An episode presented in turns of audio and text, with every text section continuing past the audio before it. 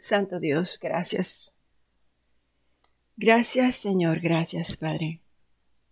Bendito eres. Bendito es tu nombre. Alabado seas por siempre, por siempre y para siempre. Gracias Señor por tu misericordia, la que nos toca en el día de hoy. Gracias por todas, todas esas misericordias renovadas. Gracias, mi Dios. Guíanos en el camino que debemos ir y de crecer en este día. Gracias por este sol hermoso, por esta mañana y por todas esas nuevas experiencias que vamos a vivir en el día de hoy. Te alabamos, Señor. Te alabamos, Padre. Bendito, bendito, bendito eres, santo, santo, santo, santo es tu nombre, por siempre, para siempre. Gracias por el Evangelio, Señor, gracias por, por esta palabra que has dejado para nosotros. Gracias porque podemos escuchar tu voz. Gracias.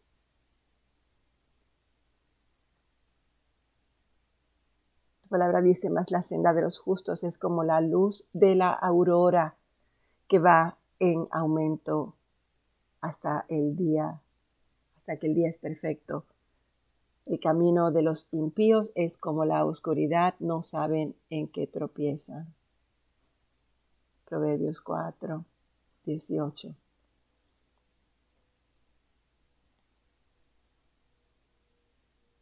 Hasta que el día es perfecto. Lo más glorioso de todo lo que nosotros hemos vivido hasta ahora, Señor, es que siempre y cuando tú dirijas nuestro camino, llegaremos al destino al que tienes para nosotros.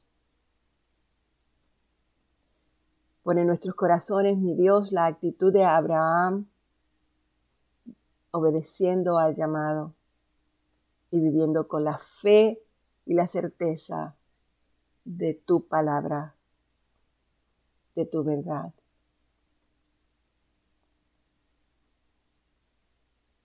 Gracias. Porque aún en las cosas pequeñitas está tu gloria y tu verdad. En todas las cosas que nosotros tengamos que hacer, tú nos guiarás. Todas las áreas de nuestra vida están bajo tu influencia y las sometemos para que tú nos dirijas. Porque sabemos que tú enviarás a tu ángel delante de nosotros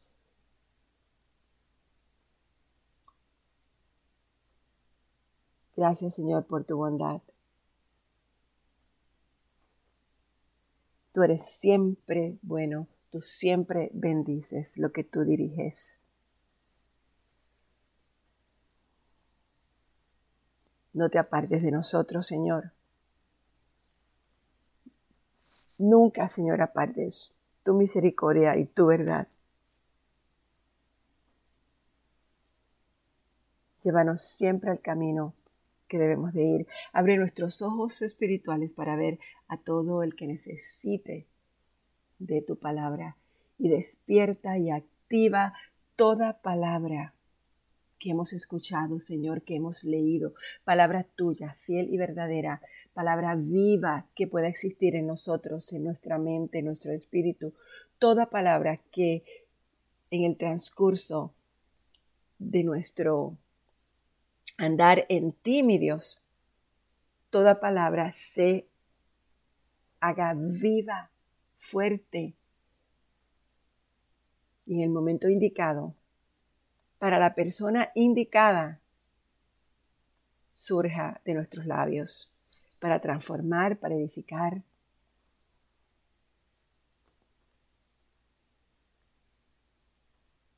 Enséñanos a a ver esa prioridad que existe en todo lo que viene de ti.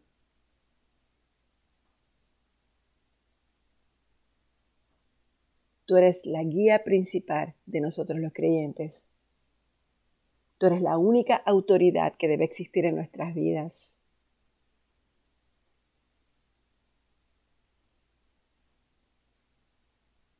Gracias por eso, Señor. Guíanos en el día de hoy y permite, Padre, que cada una de las cosas que nosotros hagamos sea para glorificarte a ti, para honrarte a ti y para alabarte a ti. Dice tu palabra en Salmo 119 que, que, que la palabra es a mis pies lumbrera para mi camino. Lumbrera para mi camino. Así que Señor, hoy, a través de la lectura de este tercer capítulo del libro de Isaías, seas luz a nuestro camino, que abras nuestros ojos. Te doy gracias por eso, Señor. Gracias, mi Dios, en nombre de Jesús. Amén.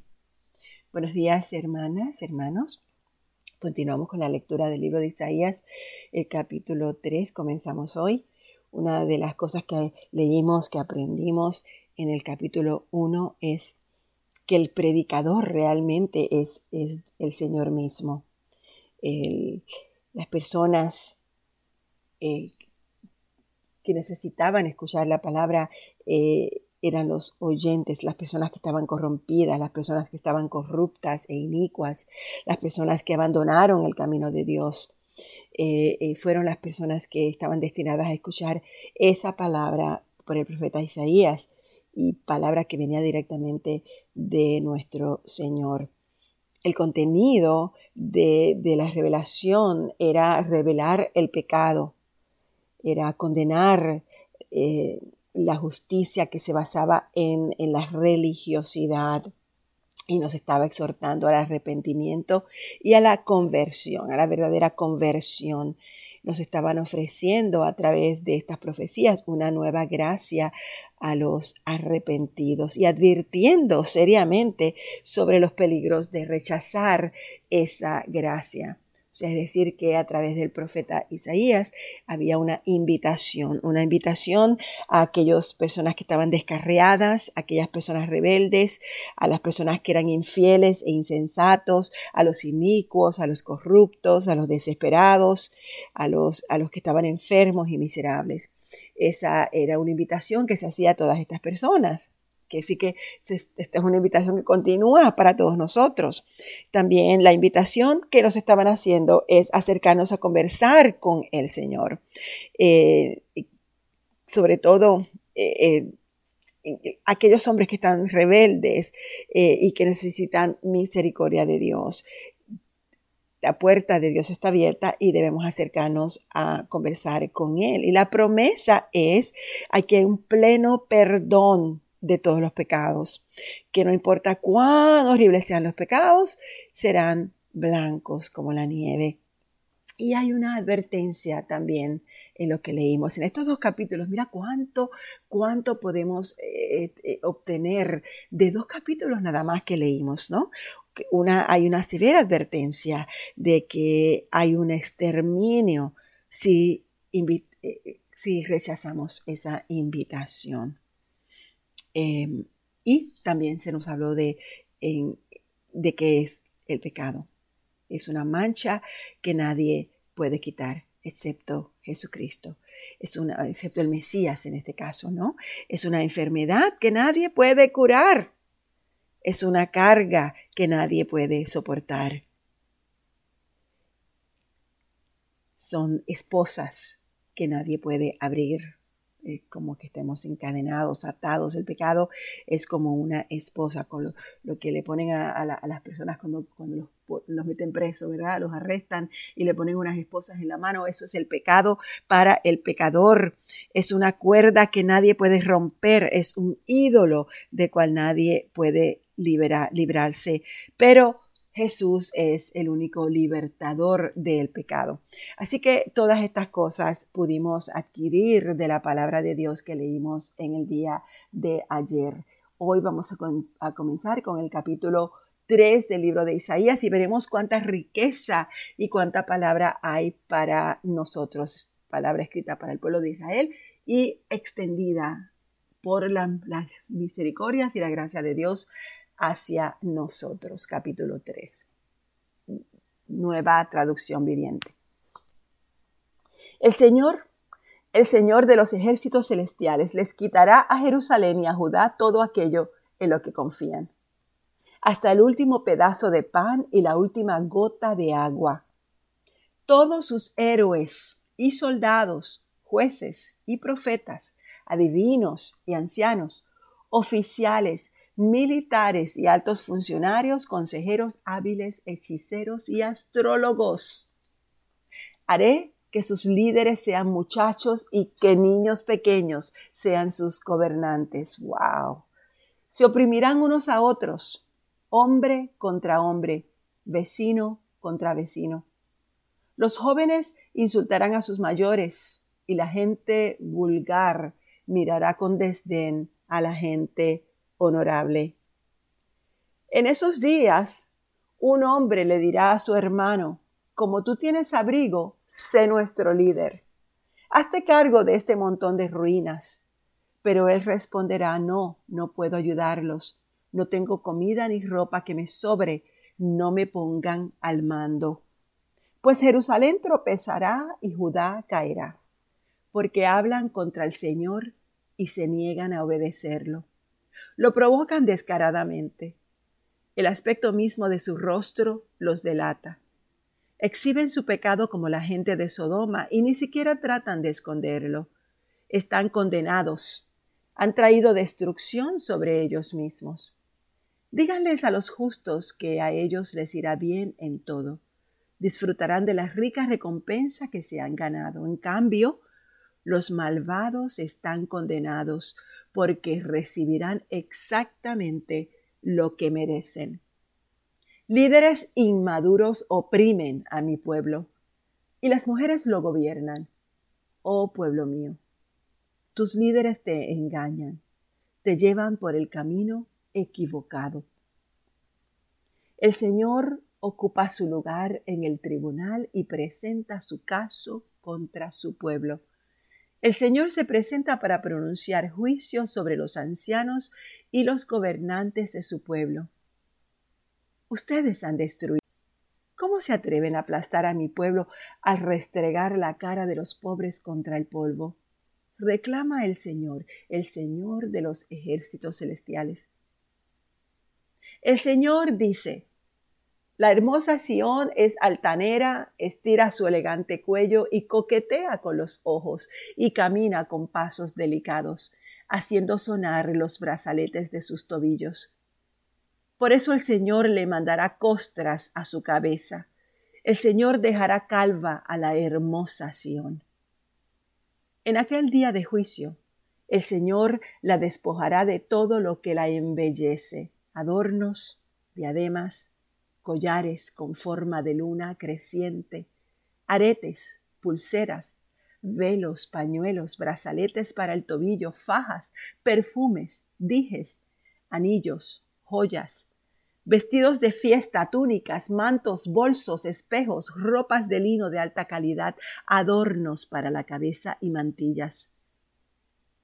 En lugar de oler a dulce perfume, apestará. Usará una soga como faja, y su elegante cabello se le caerá. Usará tela áspera en lugar de vestidos costosos, y la vergüenza reemplazará su belleza. Los hombres de la ciudad morirán a espada y sus guerreros morirán en batalla. Las puertas de Sión llorarán y se lamentarán. La ciudad será como una mujer violada, acurrucada en el suelo. En aquel día tan pocos hombres que siete mujeres pelearán por uno solo y le dirán, deja que todas nos casemos contigo. Nos ocuparemos de nuestra propia comida y ropa. Solo déjanos tomar tu apellido para que no se burlen de nosotras diciendo que somos solteronas. Pero en aquel día el retoño del Señor será hermoso y glorioso. El fruto de la tierra será el orgullo y la gloria de todos los sobrevivientes de Israel. Los que queden en Sión serán un pueblo santo los que sobrevivan la destrucción de Jerusalén y estén registrados entre los vivientes. El Señor lavará la inmundicia de la hermosa Sión y limpiará a Jerusalén de sus manchas de sangre con el aliento abrasador de su ardiente juicio. Entonces el Señor proveerá sombra para el monte de Sión y para todos los que se reúnan allí les dará una cubierta de nubes durante el día y por la noche humo y ardiente fuego que cubrirá la tierra gloriosa. Será un refugio del calor del día y un albergue contra las tormentas y la lluvia. Ahora cantaré para aquel a quien amo un canto acerca de su viña. Mi amado tenía una viña en una colina rica y y fértil. Aró la tierra, le quitó las piedras y sembró en ella las mejores vides. En medio de su viña construyó una torre de vigilancia y talló un lagar en las rocas cercanas. Luego esperó una cosecha de uvas dulces, pero las uvas que crecieron eran amargas. Ahora ustedes, pueblo de Jerusalén y de Judá, juzguen entre mi viña y yo. ¿Qué más podría hacer por mi viña que no haya hecho ya?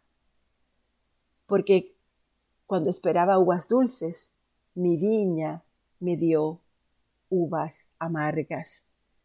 Déjenme decirles ahora lo que haré con mi viña. Echaré abajo sus cercos y dejaré que se destruya. Derrumbaré sus muros y dejaré que los animales la pisoteen. La convertiré en un lugar silvestre donde no se podan las vides ni se remueve la tierra, un lugar cubierto de cardos y espinos. Ordenaré las nubes que no dejen caer la lluvia sobre ella. La nación de Israel es la viña del Señor de los ejércitos celestiales. El pueblo de Judá es su agradable huerto. Él esperaba una cosecha de justicia, pero en cambio encontró opresión Esperaba encontrar rectitud, pero en cambio oyó gritos de violencia. Qué aflicción para ustedes que se apropian de una casa tras otra y de un campo tras otro hasta que todos queden desalojados y ustedes vivan solos en la tierra. Pero yo he oído al Señor de los ejércitos celestiales. Lo he oído hacer un juramento solemne Muchas casas quedarán abandonadas, hasta mansiones hermosas estarán vacías. Cuatro hectáreas de viñedo no producirán ni veintiún litros de vino. Y diez canastas de semillas solamente darán una canasta de grano. Qué aflicción para los que se levantan temprano por la mañana en busca de un trago de alcohol y pasan largas horas bebiendo vino hasta tener una fuerte borrachera Proveen vino y música hermosa para sus grandes fiestas, lira y arpa, pandereta, flauta, pero nunca piensan en el Señor, ni se dan cuenta de lo que Él hace. Por lo tanto, mi pueblo irá al destierro muy lejos porque no me conoce. La gente importante y los que reciben honra se morirán de hambre y la gente común morirá de sed. La tumba se relame de expectativa y abren bien grande la boca los importantes y los humildes y la turba de borrachos serán devorados. La humanidad será destruida y la gente derribada hasta los arrogantes bajarán la mirada con humildad. Pero el Señor de los ejércitos celestiales será exaltado por su justicia. La santidad de Dios se demostrará por su rectitud. Y en aquel día los corderos encontrarán buenos pastos y entre las ruinas apacentarán las ovejas engordadas y los cabritos. Qué aflicción para los que arrastran sus pecados con sogas hechas de mentira. que arrastran de sí la maldad como si fuera una carreta, y hasta se burlan de Dios diciendo, apresúrate, haz algo, queremos ver lo que tú puedes hacer, que el Santo de Israel lleve a cabo su plan, porque queremos saber qué es. Qué aflicción para los que dicen que lo malo es bueno y que lo bueno es malo, que la oscuridad es luz y que la luz es oscuridad. Qué aflicción para los que dicen que lo amargo es dulce y lo dulce es amargo. Qué aflicción para los que se creen sabios en su propia opinión y que se consideran muy inteligentes. Qué aflicción para los que son campeones a la hora de beber vino y se jactan de la cantidad de alcohol que pueden tomar. Aceptan sobornos para dejar en libertad a los perversos y castigan a los inocentes. Por lo tanto, así como las lenguas de fuego consumen los rastrojos y la hierba seca se marchita, lo de llama así, las raíces de ellos se pudrirán y sus flores se marchitarán, pues han rechazado la ley del Señor de los ejércitos celestiales han despreciado la palabra del Santo de Israel, y por eso el enojo del Señor arde contra su pueblo, y ha levantado el puño para aplastarlo. Los montes tiemblan y los cadáveres de su pueblo están estirados por las calles como basura. Pero aún así, el enojo del Señor no está satisfecho, su puño todavía está listo para asestar el golpe.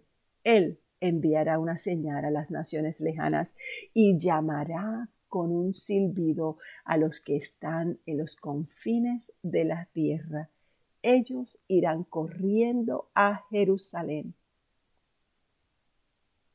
Nos quedamos aquí en el capítulo 5 de Isaías. Gracias, Padre, por tu palabra. Gracias por tus advertencias a nuestro pueblo. Gracias por todos esos ayes, por esas esas advertencias de aflicciones cuando somos rebeldes. Gracias, Señor, porque somos privilegiados, porque estamos convencidos que Jesucristo es nuestra libertad y nuestra paz. Líbranos, Señor, de todas esas aflicciones. Líbranos, Señor, de caer enredados, atados en el pecado, en la arrogancia, en los vicios, en las aflicciones, mi Dios, de este mundo. Permite, mi Dios, que nunca te digamos no y que nunca te demos la espalda. En nombre de Jesús. Amén.